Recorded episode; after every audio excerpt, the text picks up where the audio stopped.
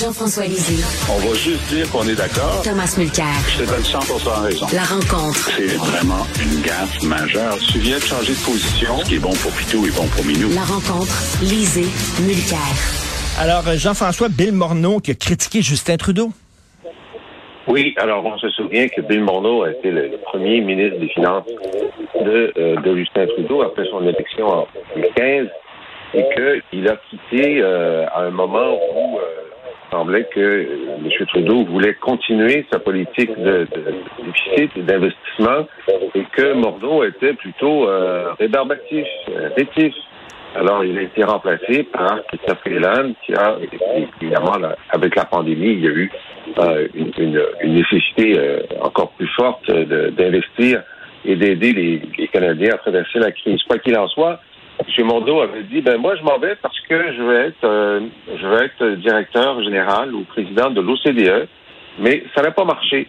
Alors, il est, euh, bon, c'est quelqu'un qui avait pas besoin d'argent parce qu'il était très riche, avait dirigé une entreprise euh, extrêmement, euh, extrêmement lucrative dans le domaine financier, mais il avait été euh, silencieux complètement depuis. Et là, hier, il a fait un discours où, essentiellement, il a tiré sur l'autobus libéral. Il a vraiment tiré sur l'autobus libéral. Je pense que les conservateurs ont, ont commandé une caisse de champagne ce matin parce que c'est extraordinaire pour eux. Euh, et Morneau dit, écoutez, je suis beaucoup plus euh, inquiet pour l'avenir économique du Canada maintenant que je l'étais il y a euh, il y a sept ans, donc avant l'arrivée de M. Trudeau. Et il dit, la politique, plutôt que la politique économique, la politique partisane euh, détermine les décisions économiques du gouvernement. Et rien n'est fait. Et il semble pas s'intéresser, le gouvernement libéral ne semble pas s'intéresser à la croissance économique, à l'investissement dans la croissance.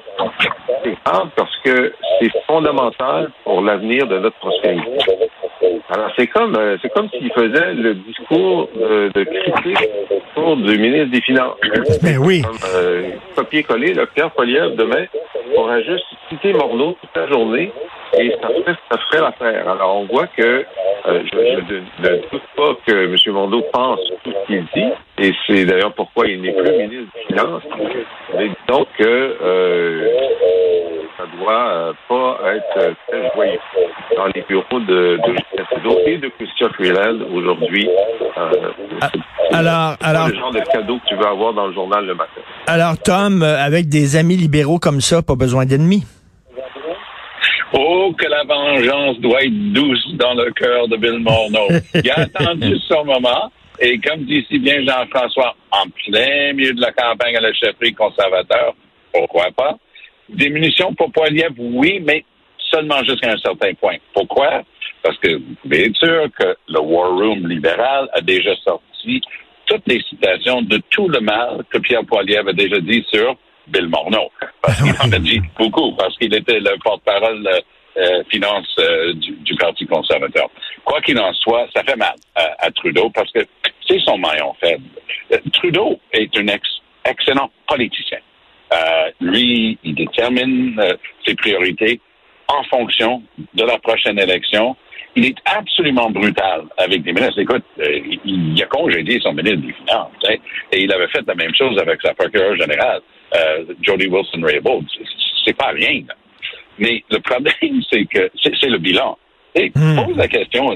Tu, tu, parlais tantôt, Richard, tu es autour de la table avec des amis. Pose la question.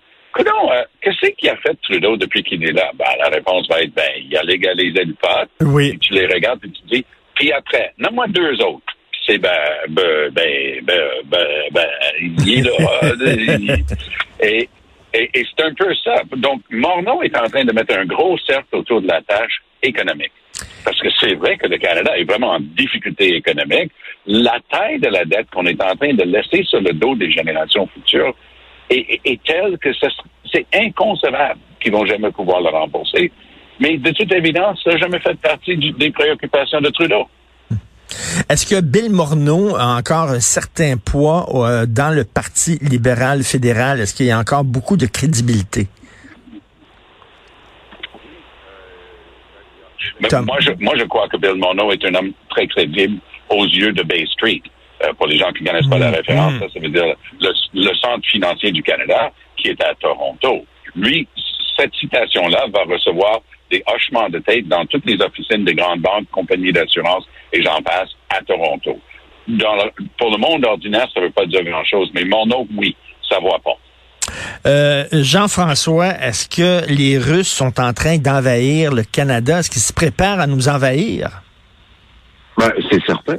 C'est certain. C'est ce qu'on a appris en lisant le fil Twitter de Marjorie Taylor Greene. Ah ouais. C'est une, répu- une républicaine, une représentante républicaine de droite qui euh, ajoute beaucoup à, à la, disons, à, à- à la section divertissement de la politique américaine.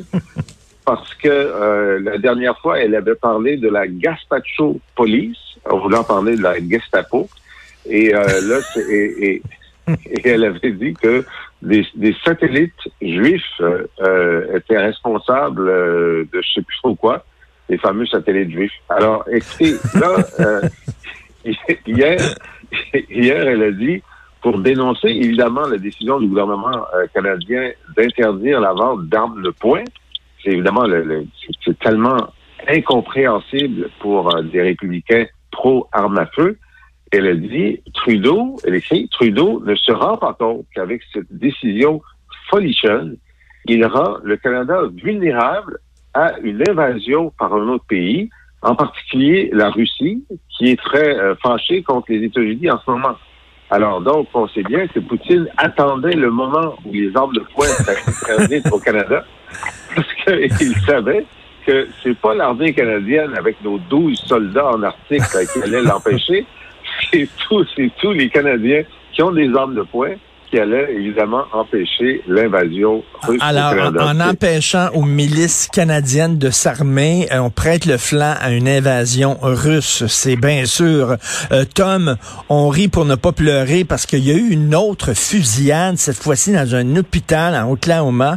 Quand, quand vont-ils apprendre, bon Yann? C'est tellement triste. Et ce, qu'on, ce dont on se rend pas compte, Richard, c'est qu'il y a plusieurs fusillades de masse à chaque semaine aux États-Unis. C'est Oui. pas quelque chose qui, qui est rapporté tellement qu'il y en a. Mais personnellement, je, je suis un optimiste de nature, puis je, je- je suis quelqu'un qui aime bien équilibrer, bon, quels sont les outils de politique publique pour atteindre un bon résultat dans tel tel dossier? Puis honnêtement, les, les deux bras me tombent face aux armes à feu aux États-Unis. Il y a- ça, c'est une statistique intéressante. Il y a plus d'armes à feu aux États-Unis qu'il y a de monde aux États-Unis. C'est fou. c'est- c'est- et d- dans le truc au Texas dernièrement avec, avec les, les bambins, ben, un des papas qui avait perdu son enfant, il dit, ben oui, moi je porte une arme à feu sur moi tout le temps, je suis au Texas, j'ai une arme sur moi, il a un- une arme de poing sur lui en tout le temps. Donc c'est c'est un autre monde qu'on n'est même pas capable de, de comprendre. Et, et je pense que c'est un problème insoluble, à, à moins qu'il y ait un jour un président avec une telle force de caractère et une telle majorité qui puisse l'endiguer, mais du moment qu'on a une Cour suprême comme celle d'aujourd'hui, cette Cour suprême-là va continuer de dire non, non, deuxième amendement, là, vous pouvez rien faire. euh, c'est une garantie de la Constitution d'avoir un ministre bien armé parce que c'est une garantie contre les dictateurs. Et toi, toi euh, Jean-François, est-ce que tu es optimiste? Est-ce que les, les- les Américains vont réussir à, à resserrer un peu les lois, selon toi? Euh, écoute, j'ai un problème technique, alors j'entends pas ce que dit Tom, mais je suis en d'accord, je suis parfaitement d'accord avec lui, je suis sûr. Euh, mais non, je, je suis pas optimiste parce que on a vécu dans ce film-là, on a vu ce film-là tellement souvent. Euh, sous Trump, en fait, sous Trump, il y avait eu euh, donc une fusillade terrible et il y a un moment où Trump avait dit on va essayer quelque chose et il y avait eu bon des, des sénateurs euh, démocrates et républicains qui avaient euh, qui, qui avaient réussi à, à trouver un compromis sur certaines mesures. On est très très loin là, de, des- des mesures canadiennes ou australiennes, mais en tout cas sur certaines mesures. Et le National Rifle Association avait dit oui pour la première fois de son histoire. Et là, au sein du, du, du, du NRA, il y a un groupe euh, qui, qui a considéré que c'était une trahison absolue et qui ont menacé de, de renverser la direction du NRA. C'est que la NRA a dit, ben là, non, on peut pas. Alors, ils ont retiré leur appui. Les républicains ont retiré leur appui. Puis ça a été fini. Alors donc, Hmm. la mécanique interne du lobby des armes empêchait même la direction du lobby d'être d'accord avec quelques dispositions. C'est comme un piège qui est refermé alors qu'il y a 80, 85 de la population, donc une majorité de, de, de gens qui possèdent les armes, qui sont d'accord avec certaines de ces mesures. Et pourtant, le pays est paralysé, comme disait Barack Obama. Merci, messieurs. On se reparle demain. Bonne journée. Salut, à À demain.